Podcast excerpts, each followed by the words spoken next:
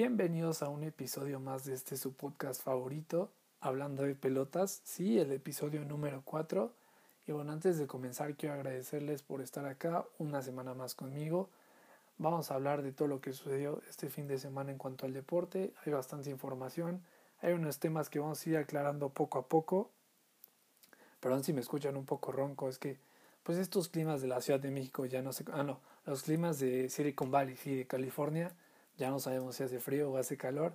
Pero bueno, vamos a comenzar hablando de todo lo que sucedió. Hay muchísima información, espero les guste. Comenzamos hablando de pelotas. Comenzamos con toda la información del fútbol de verdad, el fútbol europeo. Y si después de unos meses de descanso, por fin regresa la Champions League con los octavos de final. El torneo más importante a nivel de clubes de Europa y de todo el mundo, bueno, con, junto con la Conca Champions, claro, regresa y los, esta semana tenemos cuatro juegos. Recordemos que son cuatro esta semana y los otros cuatro de octavos la próxima semana. Dependiendo qué día escuchen esto, pero si lo escuchan el día que sale, que es lo que yo esperaría, que todos estuvieran muy atentos ahí esperando a que salga este episodio. El martes es el partido eh, de Liverpool en contra del Atleti. Es en el Wanda Metropolitano de Madrid. Y bueno, el Liverpool que prácticamente ya ganó, bueno, tiene ganada la, la liga inglesa, la Premier, aunque no matemáticamente todavía, pero bueno, le lleva 25 puntos al segundo lugar. Entonces, seguramente el Liverpool ya concentrará todas sus fuerzas en ganar la Champions, en tratar de repetir el campeonato, ya que recordemos que quedaron campeones la edición pasada. Y bueno, irán a visitar al Atleti, eh, un equipo bastante, bastante defensivo los de Cholo Simeone, entonces seguramente va a estar, va a estar parejo ese, ese partido. Y el otro juego que del día martes, que para mí es el partido de esta jornada, es el en el Zainad Idunal Park entre el Borussia Dortmund en contra del PSG. Este partido a mí me llama bastante la atención porque regresa Neymar, que había estado lesionado, y bueno, el Borussia Dortmund que está haciendo una máquina de goles con Sancho y Erling Haaland, esta dupla, los dos chavitos de 19 años, que la verdad en, la Bundes la están rompiendo. Y por el otro lado va a estar, eh, no sabemos si Neymar vaya, vaya a iniciar como titular, pero bueno, está el además, el demás armamento del, del Paris Saint Germain con Mbappé. Entonces este duelo entre Erling Haaland y Mbappé a mí me llama bastante la atención. Vamos a ver quién qué, equipo se lleva la victoria. Estos son los, los partidos de ida. Y bueno, el miércoles unos partidos un poco más tranquilos. El Atalanta va a recibir al Valencia y eh, los Spurs van en contra del Red Bull Leipzig, que ahí va en los primeros lugares de la Bundes. Entonces el partido entre Tottenham y el, Red Bull también estará, estará bastante bueno. Eso en lo que nos lleva a la Champions League. Y bueno, en la Liga Española el, Real Madrid empató en contra del Celta del Vigo 2 a 2. El Santiago Bernabéu sigue siendo líder el Real Madrid con 53 puntos. Y, pero el, Bar, el Barça acortó distancias con, con, esta derrota del Madrid, ya que venció 2 a 1 al Getafe y ya están a un punto de diferencia, siendo el Barça segundo lugar. Y esto, bueno, solamente pone, un, pone más sazón para el clásico que es en 15 días, entonces vamos a ver cómo llegan estos dos equipos en cuanto a puntos y en cuanto a nivel para el, gran derby de pues de España. Yo creo que ahorita de, de, para el gran clásico no el mejor clásico ahorita actualmente. Y bueno eh, la liga italiana está poniendo bastante buena. La Juve ahora es líder con 57 puntos. Y como les comenté el partido de la semana iba a ser en contra de la Lazio y el Inter, ya que eran 2 y 3 de la, de la posición general. La Lazio venció 2 a 1 al Inter y con esto se hace segundo lugar con 56 puntos y en tercero va el Inter de Milán con 54 puntos. Entonces la liga italiana está poniendo bastante buena, la Serie A. Desafortunadamente el Nápoles de Michuki Lozano pues no está metiendo ni las manos ni para puestos de Europa League aunque siguen pues en, en, Champions League, pero pues va en contra del Barça, entonces pues Chucky Lozano no hay como por el momento. y bueno, eh, dejando esto de las ligas eh, europeas, vamos a hablar del escándalo que tiene ahorita el Manchester City. Fue lo que iba a hablar esta semana, ya que, bueno, la UEFA les impuso un castigo de no jugar dos Champions League y 30 millones de euros. Esto por haber roto las reglas de lo que la UEFA llama como el fair play financiero. Y bueno, rápidamente les explico cómo funciona el fair play financiero que ha, que ha impuesto la, la UEFA recientemente. Es una regla que dice que no puedes gastar más en cuanto a transferencias de lo que, de lo que ganas. Esto porque esto como una medida de blindaje y un poco de justicia, metafóricamente, para los equipos que, que, pues los equipos chicos que no tienen el capital ni sus propietarios son billonarios para inyectarle dinero y precisamente eso para evitar que los equipos que sí tienen bueno que sus dueños son este tienen otras empresas que son capaces de inyectarle dinero al equipo no se lleve a cabo esa práctica que bueno no es, no es tan limpia. Esto porque, bueno, el claro ejemplo es el Paris Saint Germain, que en la Liga de Francia, pues la lleva ganando en cuanto a Liga y Copa Francesa por muchísimos años consecutivos y esto a razón de que fueron adquiridos por un, un dueño, bueno, su dueño es, es de los Emiratos Árabes, obviamente tiene el dinero del mundo y es capaz de, uno, de meterle eh, mucho dinero al equipo y así hacer las grandes transferencias que ha hecho el Paris Saint Germain, como la de Neymar, que fue 220 millones de euros, la transferencia más costosa en toda la historia del fútbol, y la de Mbappé, que fue de 180 millones de euros. Y si vemos el otro lado de la liga francesa, pues no hay ningún equipo, uno, que le compita futbolísticamente al París, y dos, que le compite económicamente. Entonces, eh, esta medida de fair play financiero pues protege un poco a los equipos chicos y a los equipos grandes pues siempre se busca la forma de evadirla, así como lo hizo el Paris Saint Germain en el 2018, que este ejercicio del fair play financiero se lleva como por lapsos de tres años. Entonces, bueno, hay unas cuantas lagunas que se detectan y se pueden hacer este, pues no es tranza, pero pues es como evadir impuestos, ¿no? No vamos a hablar de esas cosas con el SAT, pero por ejemplo, lo que hizo el Paris Saint Germain es Neymar y Mbappé se trajeron en la misma temporada, ¿no? Son 400 millones de euros entre los dos, un dineral. Y con esto, con eso compras equipos de Francia, pero lo de Mbappé se hizo como una cesión del Mónaco con obligación a compra. Entonces, Mbappé no entró en el mismo ejercicio de esos tres años porque no se pagó en, el año en que llegó. Se pagó después entonces pues esos 180 millones eh, entraron en el siguiente ejercicio y así el, el Paris Saint Germain pudo evitar ser sancionado por esto del fair play financiero. El primer gran castigo que, que había dado la UEFA fue para el Chelsea que eh, rompió estos protocolos del fair play y eh, su castigo fue no poder fichar en un periodo de tiempo. Y así se llevó, me parece que fue fueron dos temporadas o una temporada en la que el Chelsea no pudo fichar ningún jugador, pero no se le restaron puntos. Porque primero las sanciones van económicamente y después ya entran en que se te pueden restar puntos o se te eh, invalida de fichar a, cualquier jugador a hacer alguna transferencia. Entonces el Chelsea pudo sacar jugadores pero no podía comprar jugadores. Y bueno, a esto del Manchester City pues, pues es una es una eh, los 30 millones de euros de multa pues es lo de menos, eso se pagan pero pues el la gran problemática es de que no vas a poder jugar dos, dos Champions League que estas son las de 2020, 2021 y 2021-2022. Recordando que el Manchester City ahorita está en octavos de la Champions y va en contra del Real Madrid. Será el siguiente año en el que ya se, se va a inhabilitar.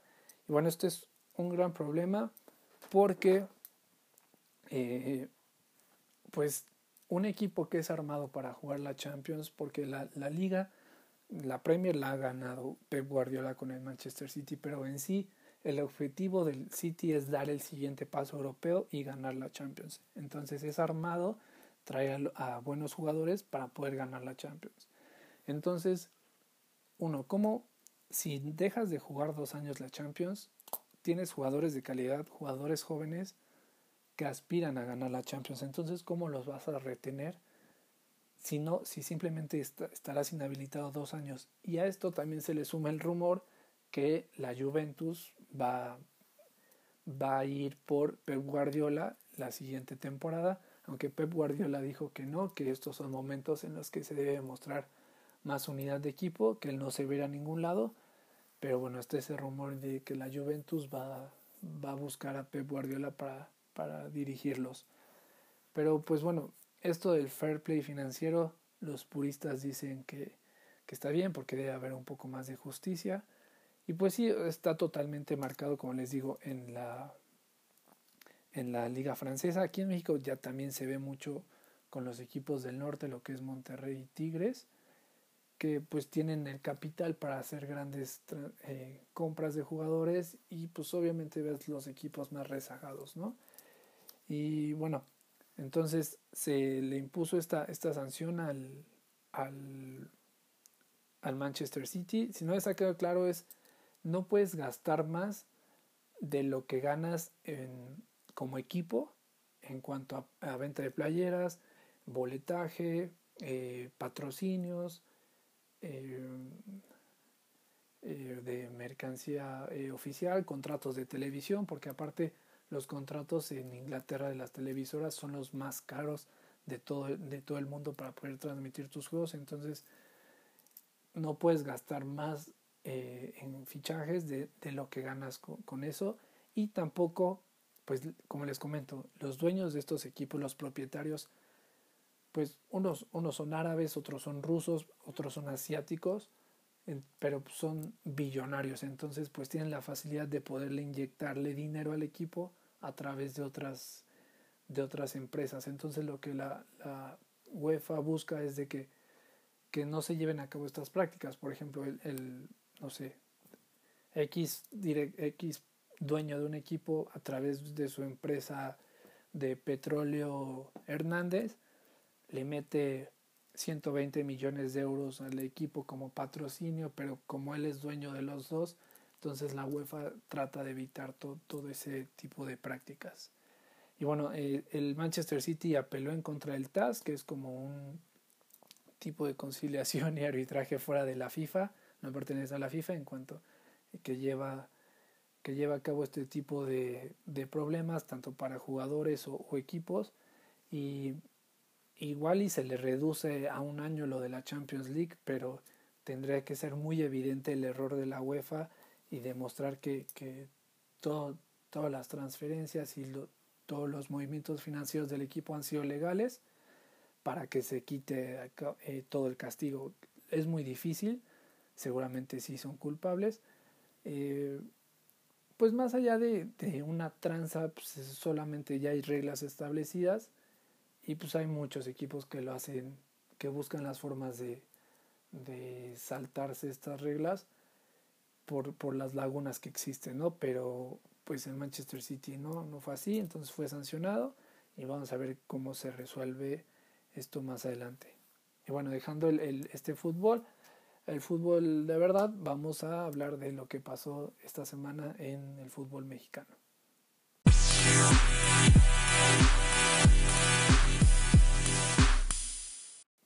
La jornada número 6 del fútbol mexicano comenzó con el partido entre el San Luis y el León. El Atlético San Luis venció 3 a 1 a la Fiera. Aupa Atleti dio la sorpresa de la jornada porque pues en ese momento León era el líder era el equipo más sólido de las seis jornadas que, lleva el torneo. pero bueno, cayó en contra del Atlético San Luis y más tarde se llevó a cabo el partido entre Monarcas y los Cholos de Tijuana en el cual dividieron puntos y el marcador quedó empatados a uno. Luego el sábado eh, la jornada sabatina comenzó con un partido infumable entre Pachuca y Puebla en el que lo más importante del juego fue que el portero de Puebla, Viconis, casi mete un gol. No es de su portería, un poco más adelantado, pero se avivó, cobró una falta y casi toma adelantado el portero del Pachuca Ustari. Y hay que decir que para mí en lo personal en estas seis jornadas del, torneo, el portero del Puebla, Viconis, ha sido el mejor portero de la competencia, ya que a pesar de que Puebla pues, es un equipo muy, muy limitado. El portero se ha rifado bastante, ha sacado ocasiones muy claras que le han representado en el marcador al Puebla. Entonces, para mí, Viconi sí ha sido hasta ahorita el torneo, el jugador del torneo. Y bueno, eh, más tarde se jugó el partido entre Toluca y Pumas, un partido raro ya que el Toluca nunca juega el sábado, siempre juegan los domingos a las 12 del día en la bombonera. Y yo creo que por esto perdió el Toluca, ya que cayó 3 a 2 en contra de eh, los Pumas. Que nadie cree en los Pumas, pero ahí van. Yo creo que ni sus aficionados creen, pero ahí van. Son líderes de la competencia. Su nuevo refuerzo, Juan Dineno, anotó dos goles. Ya es su tercero en, en este torneo. Entonces ahí van los Pumas poco a poco, van sacando puntos, son líderes. Veamos cómo se mantienen en lo que resta del torneo, que es muy joven. Y bueno, a la misma hora se jugó el partido entre Monterrey y Juárez. Eh, el campeón empató 1-1 con Juárez. Habían metido un gol al minuto 95. Al final eh, se checó en el bar eh, y con esto quedaron 1-1. El árbitro dijo que no era penal, que dijo que no era penal, que no era gol, porque había una mano antes de, de un jugador de Monterrey. Entonces anularon el gol y así el partido quedó empatados. Y luego el América eh, ganó 2 a 0 al Atlas, recibió a los zorros del Atlas en el Estadio Azteca y con un doblete de Federico Viñas, el América se lleva los tres puntos. Este América que en la semana Nico Castillo, siguiendo con este tema, pues tuvo una, una cirugía eh, en cuanto a la lesión que tenía, se complicó un poco, le dio una trombosis y bueno, más allá de esto ya va mucho más allá de, de la lesión y de cuándo pueda regresar a jugar, esto ya implica la salud de, del jugador. De hecho, en el fin de semana el América lanzó un comunicado que solicitaba a la afición ir a donar sangre para recuperar las plaquetas que se habían utilizado en la operación de Nico Castillo. Entonces, como les digo, más allá de cuándo pueda regresar a las canchas, es, esperemos eh, estos próximos días escuchar ya mejores noticias sobre Nico Castillo, que se han complicado un poco las cosas ahí médicas.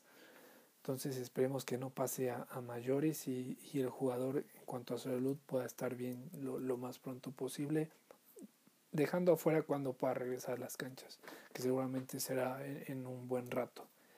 Y el mismo sábado, en las Chivalácticas, que decían que eran el mejor equipo armado para este torneo, pues no sacan puntos. Eh, se están otra vez en temas de descenso, aunque no hay descenso estos torneos, pero, pero ellos, eh, cuando llegó Ricardo Peláez a la dirección, dijo que en Chivas ya no se hablaba de descensos, sino de campeonatos, pues no sacan puntos.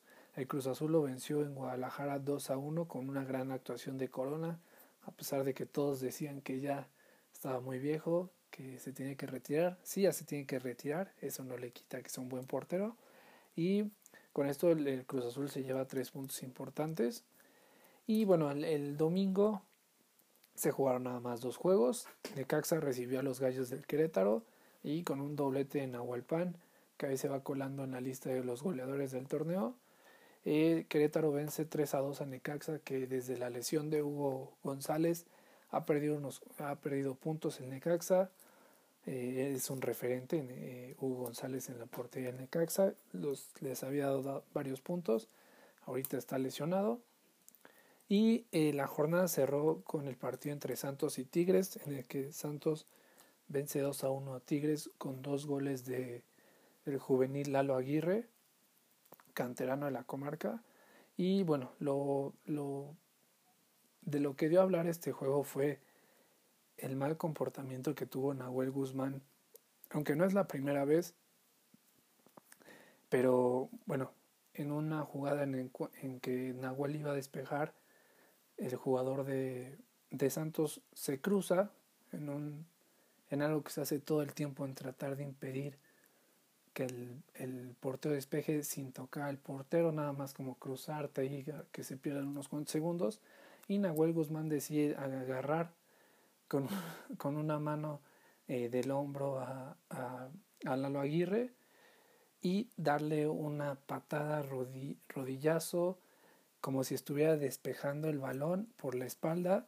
Entonces, les repito, no es la primera vez que Nahuel Guzmán hace este tipo de acciones, que él lo hace para provocar al rival, pero pues la verdad solo demuestran no la cal no aquí ya no se discute la, la calidad eh, en cuanto a jugador que es Nahuel Guzmán que es un buen portero le ha dado mucho a Tigres sino la calidad como profesional, ya que aquí va más, va en contra de la integridad del, del juvenil de Santos.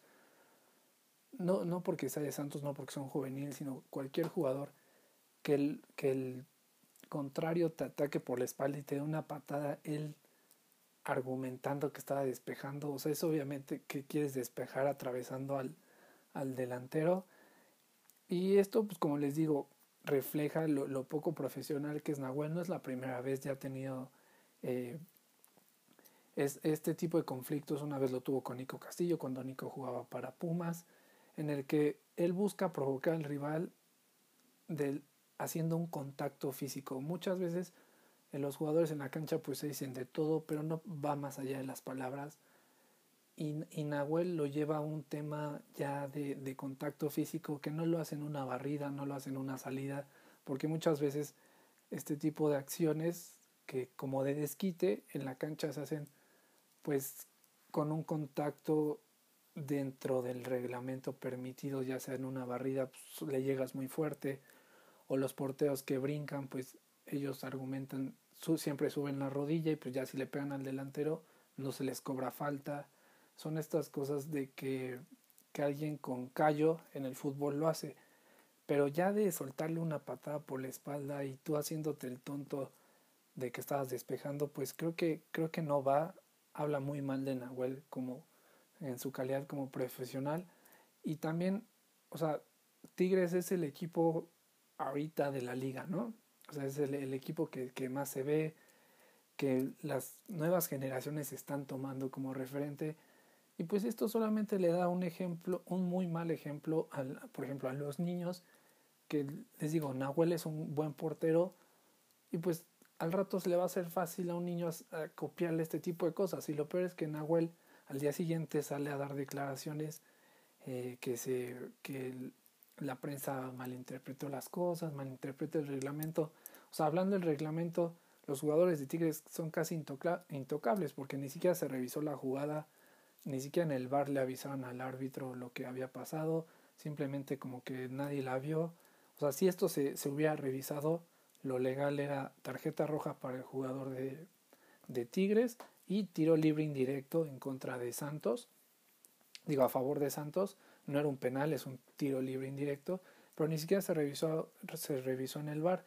Si Santos quisiera, puede meter una queja en, en, en la comisión disciplinaria y se abriría una investigación en contra de Nahuel, seguramente lo legal sería que fuera suspendido unos juegos. Pero más allá de eso, Santos no ha presentado ninguna queja, no se le ve sentido, o sea, ¿por qué haces eso? O sea, ¿por qué das de hablar de esa forma? Además, eh, fue, fue muy tonto porque en ese momento Tigres acaba de meter su, su gol, estaba un gol de, empatar el juego, era el momento de Tigres, estaba empujando a Santos y haces eso que solamente le corta, eh, le quita el ritmo a tu equipo, pierdes tiempo y, y no tiene ningún caso hacer eso, es muy poco profesional. Eh, como les digo, Santos no ha presentado ninguna queja. Ojalá lo hiciera para que quede como un antecedente, porque no es la primera vez que, que lo hace Nahuel. los jugadores de Tigres sí están muy blindados. Por ejemplo, para Guiñac se tardan años en amonestar a Guiñac, aunque está totalmente siempre en roce con los árbitros, les grita, los encara, les dice cosas, nunca lo molestan. Entonces, estaría bien que se creara un antecedente, porque no son las formas de jugar y ya va más allá de, de una rivalidad. Y bueno, eso dejando el tema de, de la liga, pero hay más de hablar de, del fútbol mexicano, ya que si hay Champions League en Europa, ¿por qué no va a haber aquí en México? Y sí, también regresa la Conca Champions, entonces si ya se aventaron por ahí los partidos aburridos de Europa, por ejemplo el Borussia Dortmund con el PSG, pues aviéntense partidos de calidad como el que va a haber el del Portmore en contra del Cruz Azul. El Portmore es un equipo de la MLS y León que recibe a Los Ángeles Fútbol Club y es el equipo donde juega Carlitos Vela, donde la ha roto Carlitos Vela impresionante. Entonces vienen aquí, son partidos de ida y vuelta, entonces es un torneo bastante largo. Y el miércoles el Alianza El Salvador recibe a Tigres de Monterrey. Eh, y Comunicaciones de Guatemala recibe al América. Lo más seguro es que no se juegue con titulares. Bueno, a lo, mejor León, porque pues, Los Ángeles tiene un poco más de juego. Pero pues Tigres y América jugando contra equipos de El Salvador y Guatemala. Lo más seguro es que no jueguen con, con titulares. Y bueno, como les, dijo, les dije, son partidos de ida y vuelta. No se los pierdan, van a estar bastante buenos. Y pónganle ojo al partido entre Alianza y Tigres. Alianza que ahí va en la Liga de, Salvador. Ahí va, ahí va, pues ahí va. Eso es todo por la, los, el fútbol mexicano. Y vamos a hablar ahora lo que pasó este fin de semana en el partido de las estrellas del NBA.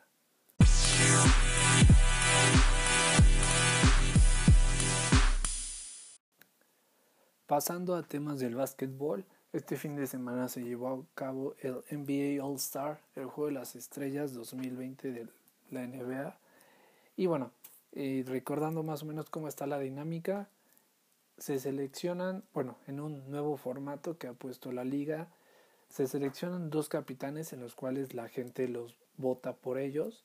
Entonces el primer capitán es LeBron James, el otro capitán es Giannis Antetokounmpo, el griego de el jugador griego de los Bucks de Milwaukee y antes era de que los mejores jugadores de la conferencia este van en contra los mejores jugadores de la conferencia oeste. ¿Sí? Dije este, bueno, este contra oeste, sin albur, pero y ahora bueno, se seleccionan estos dos capitanes y la liga hace una selección de los mejores jugadores de toda la liga. Entonces cada capitán va eligiendo uno por uno a qué, a qué jugadores quiere. Y bueno, así se conforman los equipos. Y también en un nuevo formato para este juego de las estrellas que se acaba de imponer. Porque antes, o sea, se jugaban cuatro cuartos como si fuera cualquier partido. Pero no eran tan espectaculares los juegos bueno, sí eran espectaculares en el sentido de que no existían las defensas porque se jugaba con, un, con una intensidad muy baja, entonces pues veías hacer jugadores eh, retacadas a cada rato, no se, no se no defendían, se dejaban pasar, no había tantas faltas, pero la liga impuso un nuevo tipo de, de juego para este juego de las estrellas, en el que primero se juegan tres cuartos y en cada cuarto el marcador se reinicia a cero. Entonces se juegan tres cuartos eh, normal. Al final de estos tres cuartos se hace la sumatoria de cada, de cada puntaje que, que obtuvieron en el cuarto. Y con este puntaje se le suma, está, si se los platico está un poco complicado, pero no tanto. Entonces, se juegan tres cuartos, cada, cada cuarto tiene un puntaje por separado. Al final de estos tres primeros cuartos se hace la suma de cada de los tres. Y el equipo que tenga más puntos se le suman 24 puntos, 24, esto en honor a Kobe Bryant, esto es totalmente cierto. Entonces, por ejemplo, si el equipo de LeBron James en la total de la suma hizo 60 puntos y el de Gianni 50, el cuarto cuarto se va a jugar hasta que lleguen a la suma del equipo ganador de los tres cuartos más los 24, que en este caso serían 84. Entonces empiezan el cuarto cuarto jugando 60 a 50 y el primer equipo que llegue a los 84 puntos va a ganar. Entonces así se llevó a cabo esta dinámica. En este, en este partido el puntaje ganador o el primer equipo que llegara a 157 iba a ganar el partido. Además, por cada cuarto ganado, cada equipo va sumando 100 mil dólares que estos se van a beneficiencia de una eh, ONG, en este caso Chicago, porque ahí se llevó a cabo el juego. Entonces, pues bueno, LeBron James, el equipo de LeBron James eh, fue el primero en llegar a 157 puntos. Y esto en cuanto a espectáculo lo hace más interesante porque ya ves a los jugadores, valga la redundancia, jugar por algo, o sea, ya ves que hay defensas, hubo muchas faltas con esto de, de evitar que, que eh, un equipo llegara primero al puntaje deseado.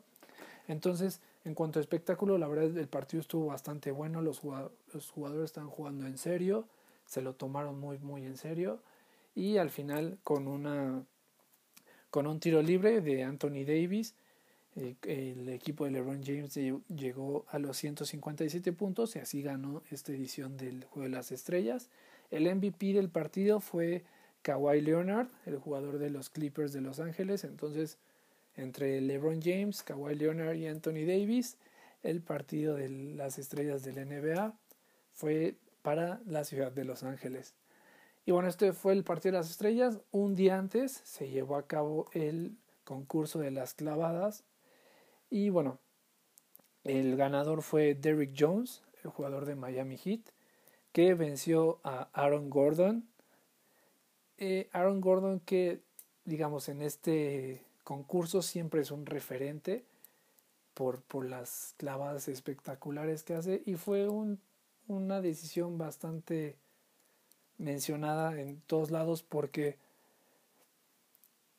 el, la clavada final de Aaron Gordon salta sobre Taco Fall, que es el jugador más alto de la liga, es el jugador de Boston, que tiene una estatura de 2 metros con 26 centímetros. Entonces imagínense un jugador que salte eso y encima haga un eh, clave la, el balón en la canasta, pues realmente es impresionante. Además, Aaron Gordon llevaba, es, eh, digamos, tienen cuatro oportunidades eh, previos a la final, entonces se hacen, ahí hay un jurado, cinco, cinco jurados, en este caso los más importantes sean Dwayne Wade, la leyenda, y Chadwick Boseman, también leyenda del básquetbol. Entonces, ellos son el jurado, dan una puntuación, el máximo que se puede dar son 50 puntos. Entonces, Aaron Gordon llevaba 6.50 seguidos y Derrick Jones ganó en tratando de recrear la, la mágica jugada de Jordan que salta desde la línea de de tiro libre, este saltó un poco más adelante porque pues, está cañón. O sea, lo hizo en menor distancia. Pero en cuanto a espectáculo, pues lo que hizo Aaron Gordon al brincar a Taco Fall, pues es realmente impresionante. Pues quién va a brincar 2 metros con 26. Sin embargo, los, los jueces decidieron lo contrario y ganó Derrick Jones eh, por, por un punto en cuanto a la suma de, todos los jueces. Y con esto, bueno, eh, pues fue una, una decisión que sorprendió a todos porque pues, con lo que hizo Gordon se esperaba que él iba a ganar. Y como les digo, es un referente de estos concursos eh, y más tarde anunció que pues salió a dar una, una conferencia de prensa diciendo que, que no lo podía creer, realmente no lo podía creer y que lo más seguro es que ya no iba a regresar al concurso de las clavadas, pues se pierde porque es un, un jugador que es más famoso por, por este concurso de las clavas de lo que de lo que se hace en toda la temporada, ¿no? Y pues así fue como se llevó a cabo el, juego de las estrellas del NBA, estuvo bastante bueno, se hubo tributos a Kobe Bryant y este nuevo formato la verdad agrada y ganan todos, gana el aficionado, los que no ganan mucho son los directivos, ya que dicen que con estas con esta gran intensidad que se lleva a cabo ya el juego de las estrellas, pues los jugadores están expuestos a lesiones, a faltas, y que en este caso no se dio ninguna afortunadamente y fue un, un juego bastante espectacular para todos.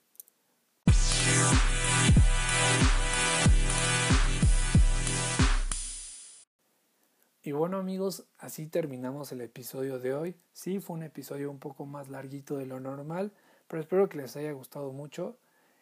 Y bueno, antes de terminar, no se olviden de suscribirse en Spotify, en Google Podcast, donde sea que lo escuchen. Y pues mándenme sus comentarios. Va, a regresar la Champions, entonces mándenme pues, quién creen que, va a pasar la segunda fase. Igual de la Conca Champions, se vale también igual de la Copa MX. Mándenme sus pronósticos de todo.